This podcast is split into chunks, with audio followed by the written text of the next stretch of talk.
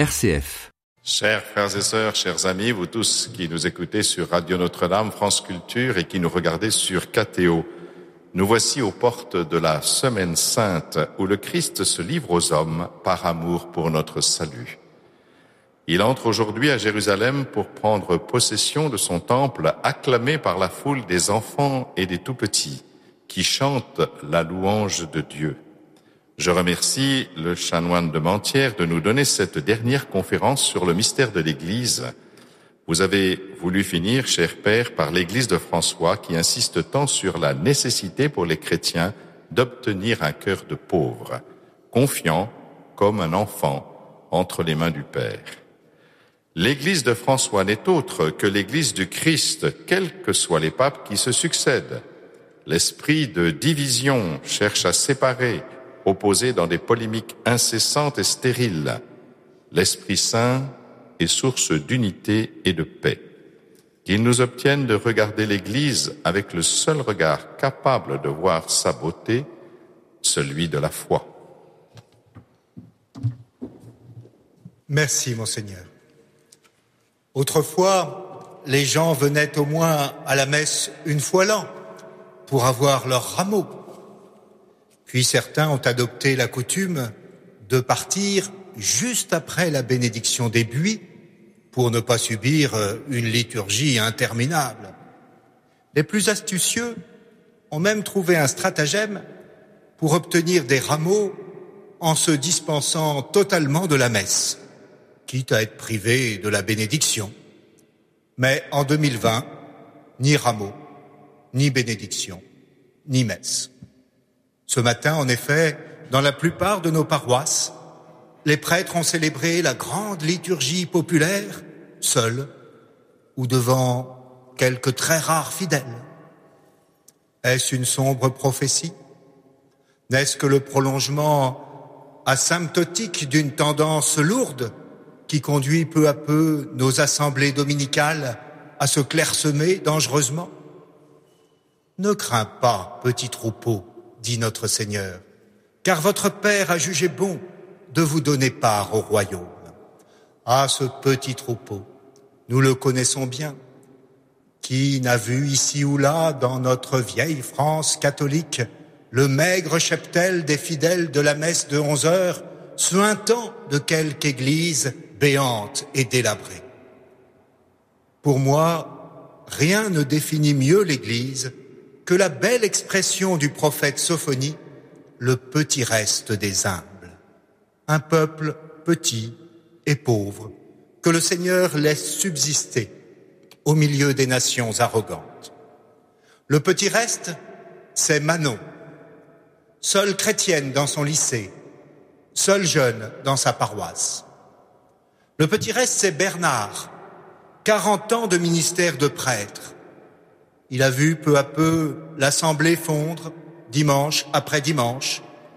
Il connaît ses déficiences, son péché, son manque de charisme.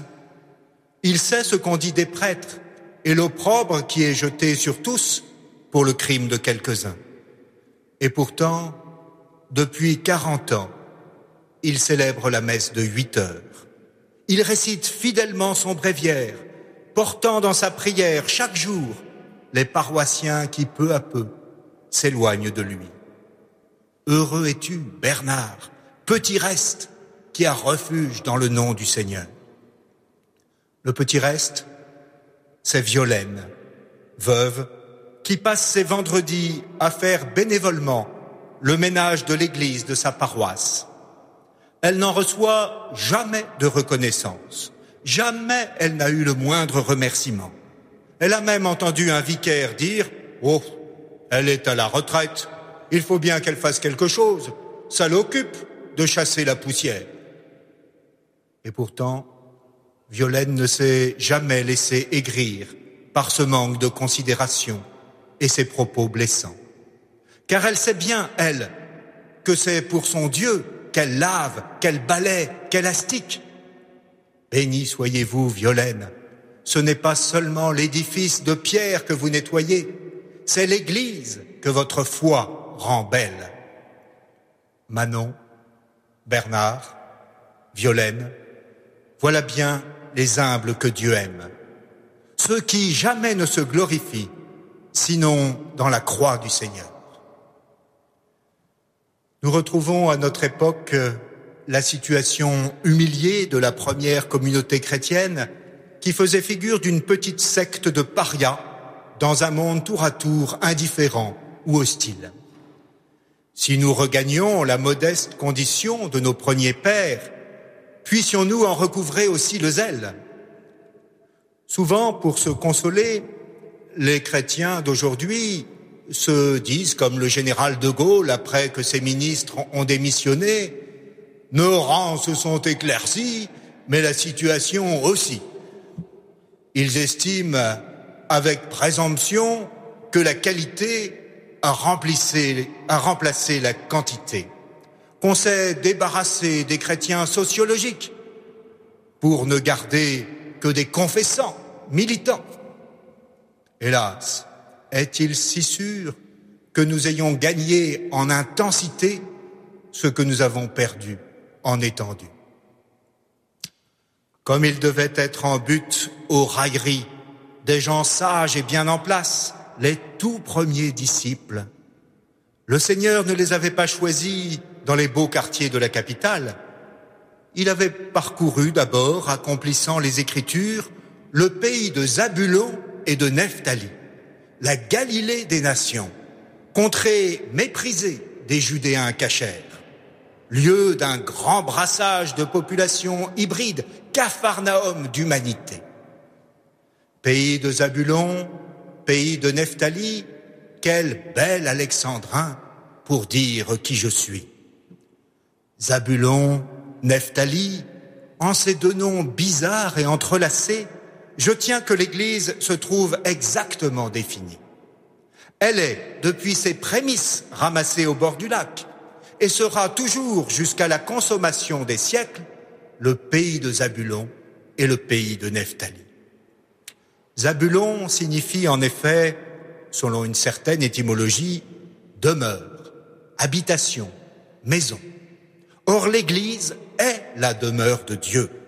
Elle est une et sainte parce qu'en elle habite le Dieu unique et saint. Mais l'Église est aussi le pays de Nephtali, car Nephtali signifie en hébreu dilatation, élargissement. L'Église est le pays de Nephtali car elle est catholique et apostolique, envoyée en mission vers l'univers entier. Elle est ce filet jeté comme une toile d'araignée sur l'océan du monde.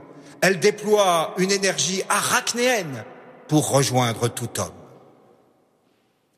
Jésus, au bord du lac, choisit Simon et André, qui tous deux jettent leur filet. Ils sont l'image de l'Église catholique et apostolique qui toujours lance les filets pour la mission. Mais il choisit aussi Jacques et Jean, qui quant à eux sont occupés à raccommoder leurs filets. Ils sont l'image de l'Église une et sainte qui sans cesse remaille les liens de la charité et de la communion. Dans l'Église, il faut des missionnaires qui jettent les filets, mais il faut aussi des pasteurs qui réparent les filets. Il ne sert à rien de jeter les filets s'ils sont percés ou déchirés. Il ne sert à rien de réparer les filets si on ne les envoie pas pour la mission. Ceux qu'il a ainsi choisis, Jésus les envoie.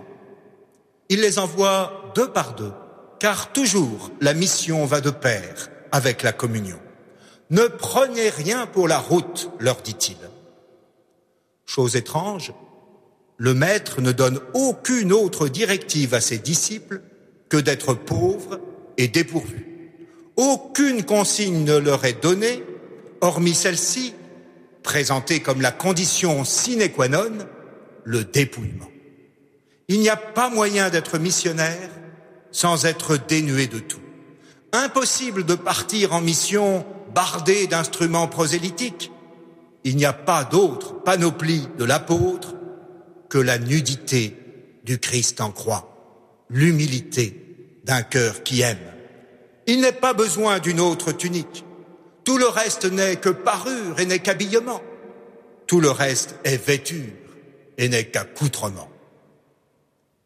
Chacun connaît la magnifique scène de la vie de Saint François, où devant l'évêque, son père et la foule effarée, le petit pauvre d'Assise se dénude entièrement, voulant se dépouiller de tout pour être totalement à Dieu. N'est-il pas vrai que ceux qui ont été baptisés en Christ ont revêtu le Christ? Cette bure splendide est amplement suffisante. Croyez en François qui s'y connaît en matière d'étoffe, puisqu'il devait reprendre le métier de son père, Pietro Bernardone, riche négociant drapier. Mais toutes les grandeurs du monde lui semblent vaines désormais, dérisoires. Oh, la belle banqueroute que fait ce marchand, homme non tant incapable d'avoir des richesses que digne de n'en avoir pas. François choisit la pauvreté par manque de place, en quelque sorte, car lorsque Jésus est entré dans un cœur, il prend toute la place. Or, le cœur de François est à présent totalement occupé par le Christ. Il n'y a plus un espace libre pour les affaires de ce monde. Un appel a chamboulé sa vie. Dans la petite église délabrée de San Damiano, l'époux de Dame Pauvreté entend cet ordre impérieux Va et répare ma maison. L'appel que François comprend dans un premier temps matériellement, il devra peu à peu en découvrir la portée. Ce que le Seigneur attend de lui, ce à quoi il le destine, ce n'est pas simplement de prendre la truelle et le mortier pour redresser le vieil édifice chancelant des environs d'Assise. C'est d'œuvrer pour la réparation de l'Église universelle, qui apparaît à cette époque bien mal en point, gangrénée par les jeux de pouvoir et d'argent. Et de fait, on sait comment, dans une parfaite obéissance au pape et aux évêques, Saint François d'Assise et les petits frères mineurs vont profondément réformer l'Église, en retrouvant en son sein la sève évangélique, le goût de la fraternité, de la pauvreté et de la mission.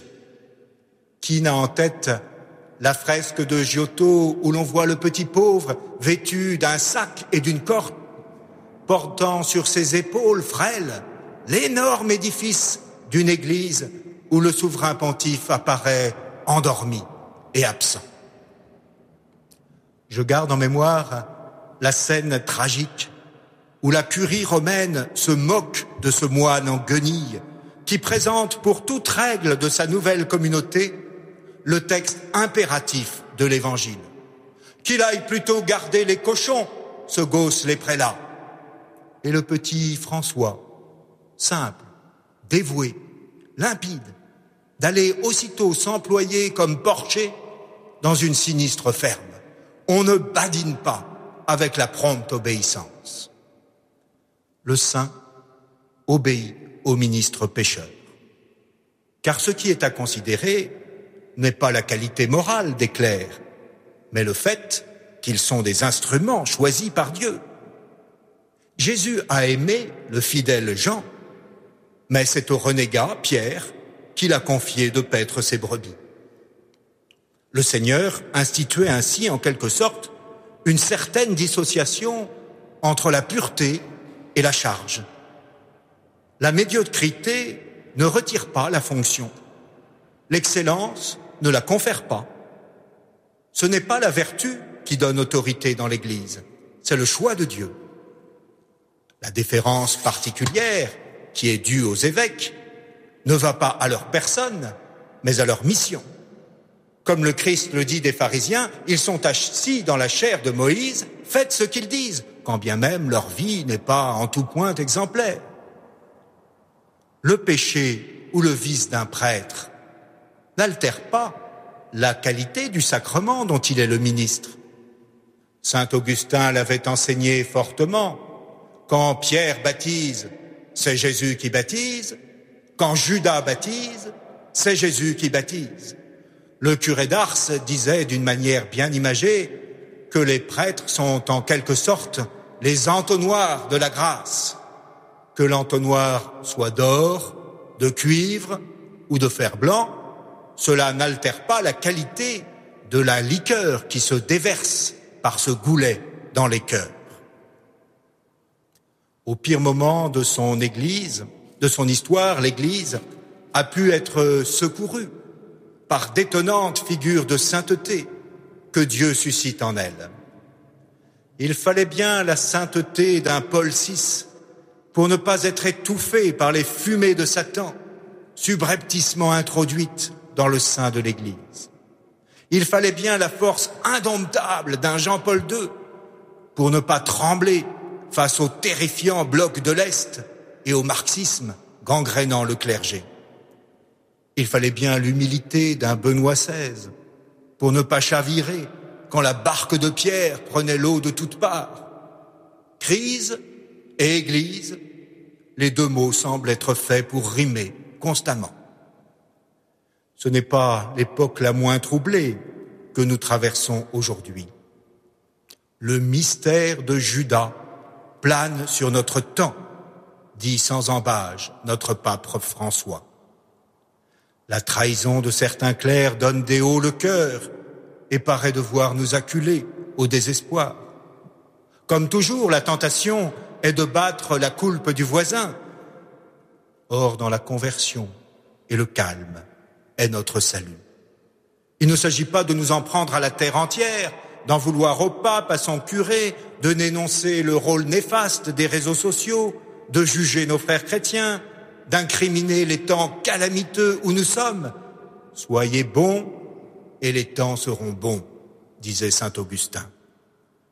Je me souviens de la réponse que fit un aumônier de lycée à un adolescent fougueux qui voulait mettre sa juvénile ardeur au service de l'Église. Tu veux rendre service à l'Église? Très bien. Commence par aller te confesser. Se reconnaître pécheur, retrouver par la contrition et la miséricorde de Dieu la santé de son âme, tout commence par là.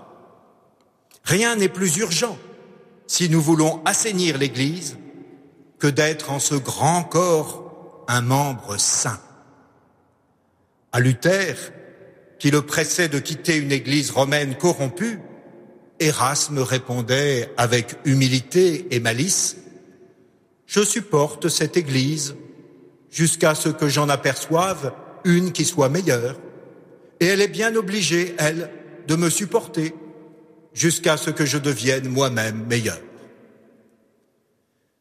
La considération de l'histoire permet de constater qu'il ne fut guère de siècle où l'Église n'ait été en but aux difficultés internes et externes. À vrai dire, je pense qu'adversité et pénurie ne sont pas pour l'Église des accidents de parcours contingents, mais plutôt les conditions mêmes de son existence en ce monde. La moisson est abondante, mais les ouvriers sont peu nombreux.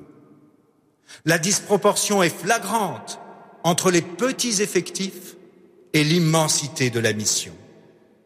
La pauvreté des moyens est une constante qui n'est pas une tare de l'Église, mais plutôt le signe qu'elle vit toujours sous perfusion de la grâce, qu'elle ne s'est pas établie à son compte, qu'elle s'appuie non sur des capacités humaines, mais sur le roc de la parole de Dieu. Le Vatican, combien de divisions demandait ironique Joseph Staline. Quel aveuglement. La force de l'Église n'est pas dans les moyens de puissance, mais dans sa confiance en Dieu. Non seulement l'Église est pauvre, dénuée de moyens humains pour la mission, mais elle doit devenir toujours plus l'Église des pauvres.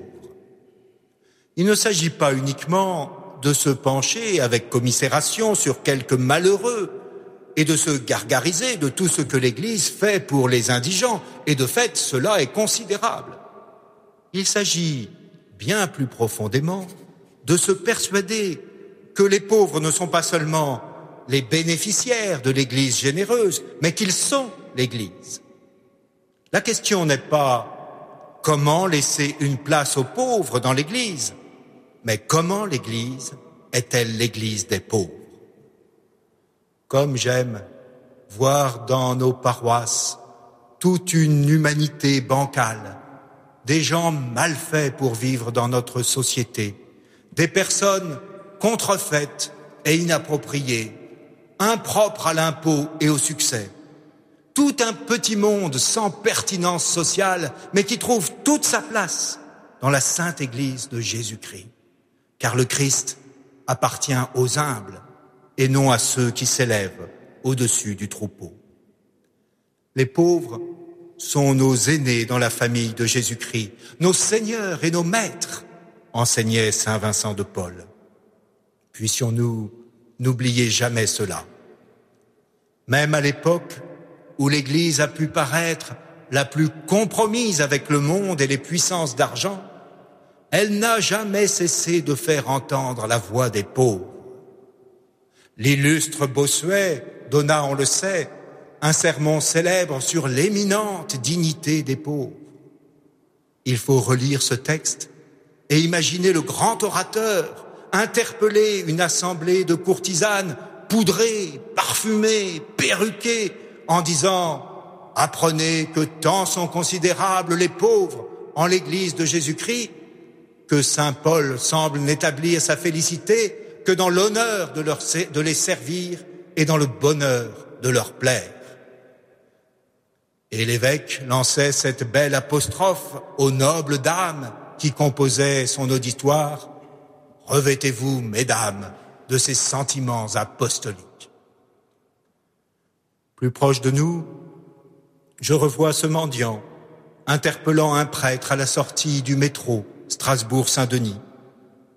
Il lui tend la main pour recevoir une pièce, mais voyant le costume ecclésiastique de celui qu'il sollicite, il se ravise en disant ⁇ Mieux qu'un euro, curé, tu peux me bénir !⁇ Il se met à genoux, reçoit la bénédiction, et lorsqu'il se relève, le prêtre à son tour s'agenouille.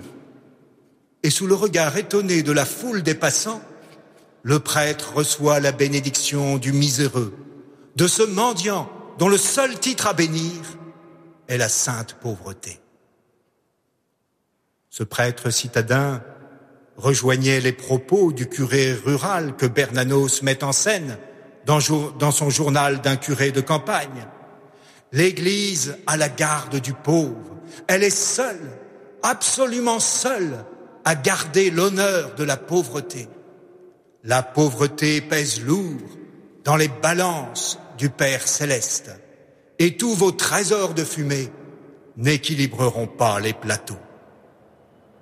Bien sûr, les pauvres ne sont pas toujours ce qu'on croit. La Bible parle des anawim.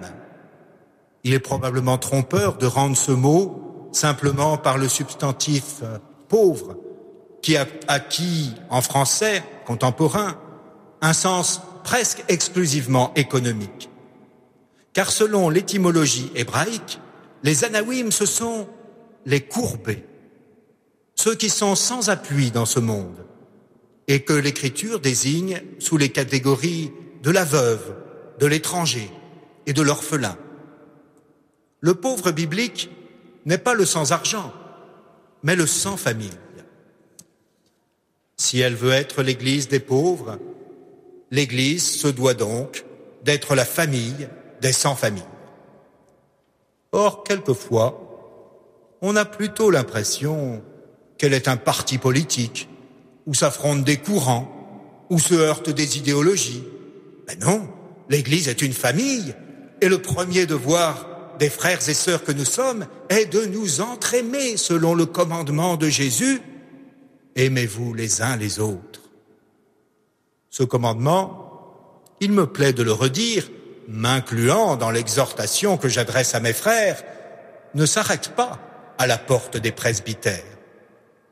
Le premier impératif du prêtre, c'est d'aimer d'un amour préférentiel son évêque et les prêtres de son presbytérium, de se garder de l'esprit de faction et de coterie qui s'insinue si souvent dans les cercles ecclésiastiques. Quel contre-témoignage Des frères prêtres qui s'ignorent et se méprisent Autant renverser le calice et tous les mystères les plus sacrés de la foi. Des chrétiens qui se haïssent et se traînent devant les tribunaux, partout des chicanes, des querelles, des inimitiés qui déchirent la Sainte Église. Hélas, il me vient les mots rudes du grand Bossuet, ô damnables infidélités de ceux qui se glorifient du nom de chrétiens. Que si vous avez voulu, mon Sauveur, que la sainte union des fidèles soit la marque de votre venue, que font maintenant tous ces chrétiens, sinon de publier hautement que votre Père ne vous a pas envoyé, et que l'Évangile est une chimère, et que tous vos mystères sont autant de fables. Certes, dans les familles, les batailles et les chamailleries existent entre frères et sœurs. Après tout, ils doivent vivre ensemble sans s'être choisis. Il n'est pas imaginable de se débarrasser de l'aîné qui fait des siennes ou du cadet qui agace toute la fratrie par ses pleurs. On ne peut pas licencier un membre de sa famille. Il en va de même pour l'Église. Tous ces enfants qui nuisent si évidemment à sa réputation, elle ne peut pas s'en débarrasser. Elle ne peut pas dégraisser le mammouth en renvoyant des clercs qu'elle juge inefficaces et coûteux ou des fidèles qui gênent son apostolat. Je connais ce travers qu'ont beaucoup de paroissiens d'employer à propos de l'Église le vocabulaire et la grille de lecture des entreprises. Vous savez, lorsqu'un fidèle, animé des meilleures intentions, vient vous dire en vous tirant par la manche d'un air de connivence, Oh, vous avez bien réussi, mon père. Vous êtes curé d'une grosse paroisse. Ou bien encore lorsque cette dame vous dit, oh sûrement, monsieur l'abbé, doué comme vous êtes, vous serez évêque. Mais madame, un évêque, ce n'est pas un prêtre qui a réussi, ou un pasteur plus talentueux. Il faut quitter cette vue toute mondaine des choses. Un curé n'est pas le patron de ses vicaires, ni un vicaire le sous-prolétariat du bas clergé. Tous sont des frères attelés à la même tâche apostolique, et non des collègues, des cadres supérieurs ou des subordonnés dans la filiale paroissiale ou diocésaine. Ils ne pensent pas en termes de rendement et d'efficacité, mais ils connaissent la mystérieuse fécondité du grain tombé en terre. Tous vivent de cette fraternité si essentielle dans la famille Église. Méfions-nous des commodes analogies humaines, trop hâtivement appliquées sans discernement à l'Église. Ne nous modelons pas sur le monde présent. L'Évangile nous épargne l'esclavage dégradant d'être un enfant de notre temps. Oh, qu'il est bon, qu'il est doux pour des frères de vivre ensemble et d'être unis. C'est comme un baume qui descend sur la barbe d'Aaron. L'Église des premiers temps vivait cette fraternité exprimée par le psaume. N'était-ce pas d'ailleurs ce qui frappait les païens de l'Antiquité? Voyez comme ils s'aiment s'exclama-t-il au spectacle des chrétiens il est de certains moments où le grand frisson de la concorde devient palpable, de beaux moments d'unanimité chaleureuse. Il me souvient d'un de ces instants précieux. C'était il y a vingt ans peut-être à Lourdes. Jeune aumônier, je menais un groupe de trente-cinq adolescents hirsutes prier le chapelet devant la grotte de Massabielle. La nuit tombait sur les sanctuaires et nos jeunes insoumis, loin du tapage alcoolisé, mêlaient leur voix sereine au roulis tranquille du gave. C'est alors, étrangement, que deux canards et un crapaud vinrent déambuler au milieu des jeunes orans, comme s'ils eussent voulu participer à l'harmonie ambiante. Il y eut aussi deux vieilles pèlerines allemandes qui s'assirent dans le cercle des pieux rebelles, complotant avec eux sous la lune les aveux de la grâce. Ce qu'il y avait de notable dans cette scène incongrue, c'est que personne n'avait peur de personne. Cet instant, libre, équitable, fraternel, c'était une grâce vraiment mariale et franciscaine.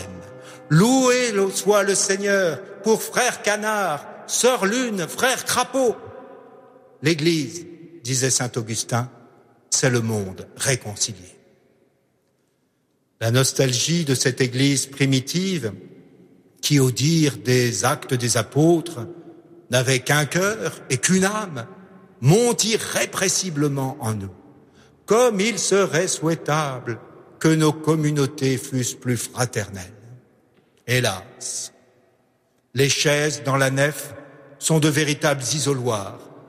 Chacun, sous couvert de piété et de contemplation, s'ilove dans un splendide dédain du monde environnant, le plus loin possible de ces gêneurs dominicaux que le prêtre là-bas, dans le lointain, interpelle sous le nom étrange de bien chers frères. L'impossibilité de chauffer d'immenses édifices incite encore davantage à s'en mitoufler dans son manteau. Les murs, les gens, l'atmosphère, le sermon, l'ambiance, tout est glacial. Et quoi? N'est-ce pas le festin des noces de l'agneau qui se célèbre? N'est-ce pas la famille de Jésus-Christ qui se rassemble? Aussitôt sortis de l'église, les fidèles qui viennent de communier au même Seigneur semblent s'ignorer. Serait-il incongru que se croisant dans la rue, ils s'enquissent les uns des autres et qu'ils échangeassent à tout le moins entre eux une parole aussi incongrue qu'un imparfait du subjonctif. Quelle étrange famille est-ce là que ces chrétiens qui se bousculent à la boulangerie au sortir de la messe sans même se reconnaître.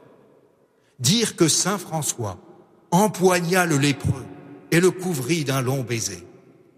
Dire qu'il fraternisa avec le sultan qui fut comme subjugué par ce petit homme tout évangélique.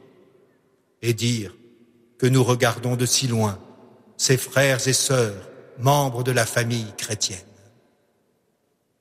Dans nos paroisses, il arrive souvent que les chrétiens soient lassés de toutes ces réunions tardives et chronophages. On dénonce, quelquefois, à juste titre, la réunionite, maladie qui provoque un épuisement rapide du clergé et des fidèles. Au point qu'un curé parisien, que je ne dénoncerai pas, avait intitulé une de ses années pastorales Je ne veux plus vous voir à l'église. Il voulait signifier par là qu'être chrétien, ce n'était pas être toujours fourré dans les équipes, les groupes, les carrefours, les temps forts, les rencontres entre soi, être chrétien, c'était vivre la grâce de son baptême dans sa famille, dans son milieu professionnel, dans le monde que nous côtoyons chaque jour. Pourtant, j'aime à rappeler que déjà au premier siècle, Saint Ignace d'Antioche donnait ce conseil à son jeune confrère évêque Polycarpe. Réunissez-vous souvent, multipliez vos assemblées. Pourquoi cela? Pour déserter notre mission évangélisatrice Pour fuir nos responsabilités dans le monde Pour nous réfugier frileusement dans un cocon protecteur? Non pas, répondait Saint Ignace, mais parce que vos réunions, plus elles sont fréquentes, plus elles font fuir le diable, car rien ne les ferait davantage que la concorde fraternelle. Vous voir toujours ensemble, heureux de vivre en frères, voilà ce que Satan ne peut supporter. La joyeuse unité de l'Église, voilà ce qui met le diable en déroute.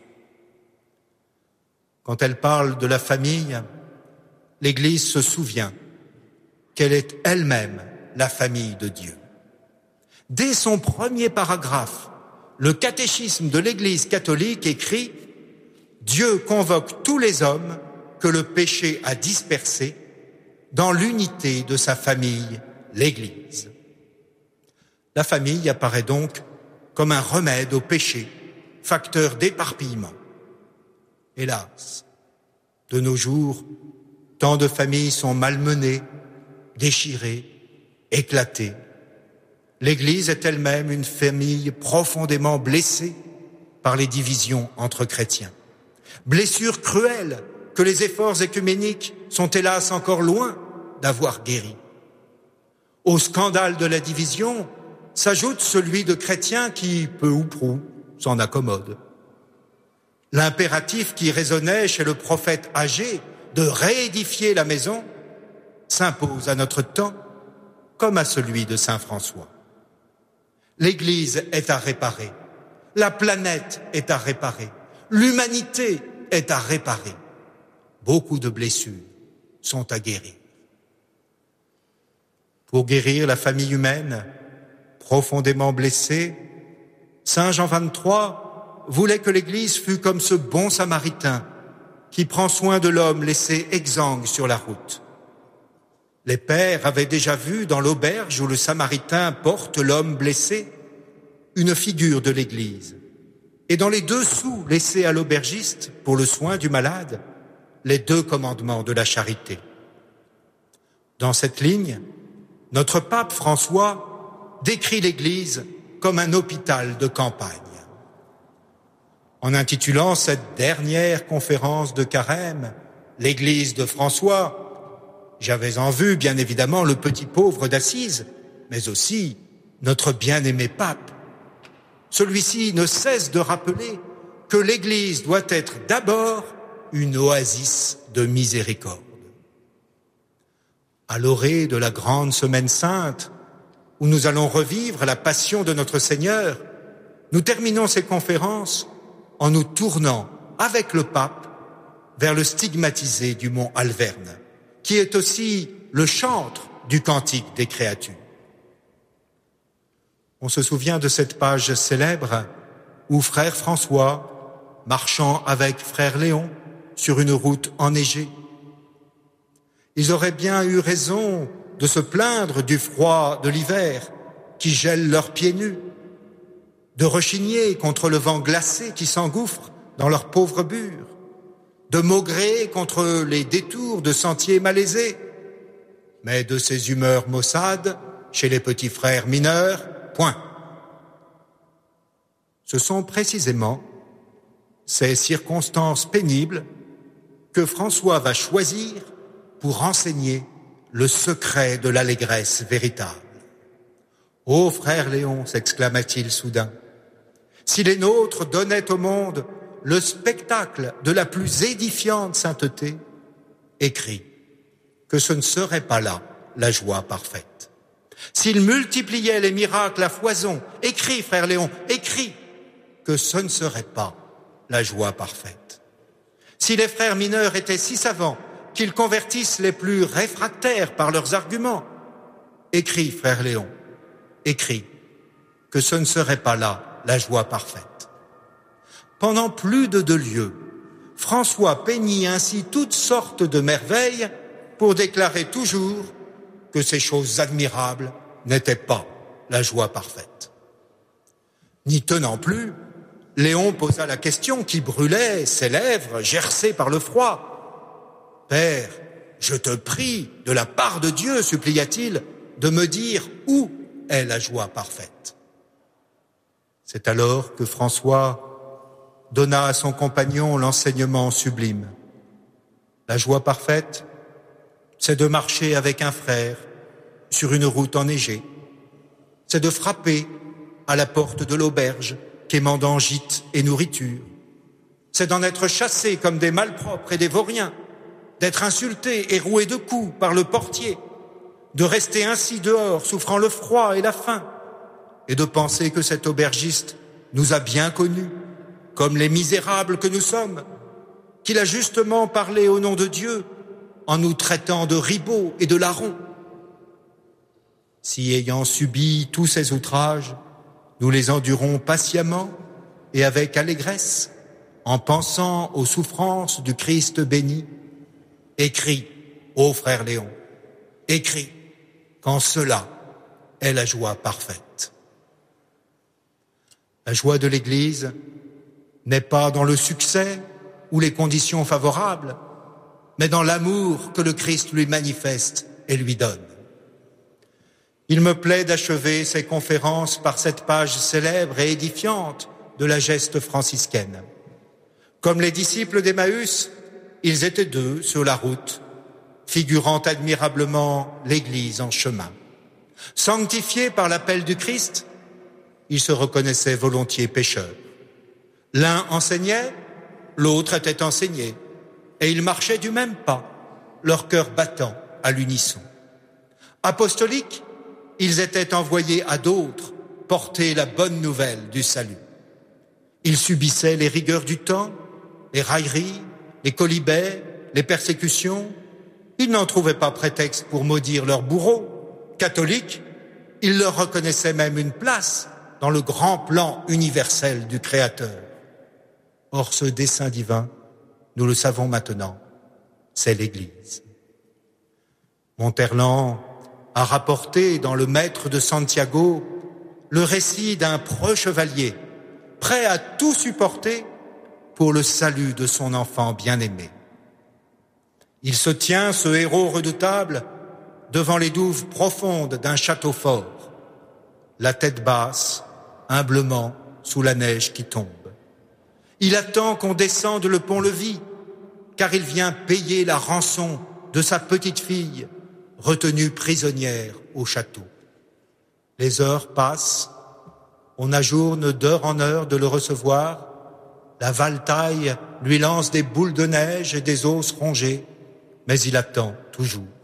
Lui, le superbe, lui, le féroce, lui, la terreur de ses ennemis, il supporte tout parce que c'est pour sa petite fille. Ah, que le Seigneur ne ferait-il pas pour sa petite fille humanité? Il vit trente ans obscurs quand il ne tient qu'à lui de resplendir. Il attend il patiente, il souffre, il donne sa vie. Toutes ces horreurs que nous les verrons subir en cette semaine sainte, c'est pour l'Église, humanité rachetée, nous l'oublions pas, qu'il les endure. Béni soit Jésus qui a aimé l'Église et s'est livré pour elle.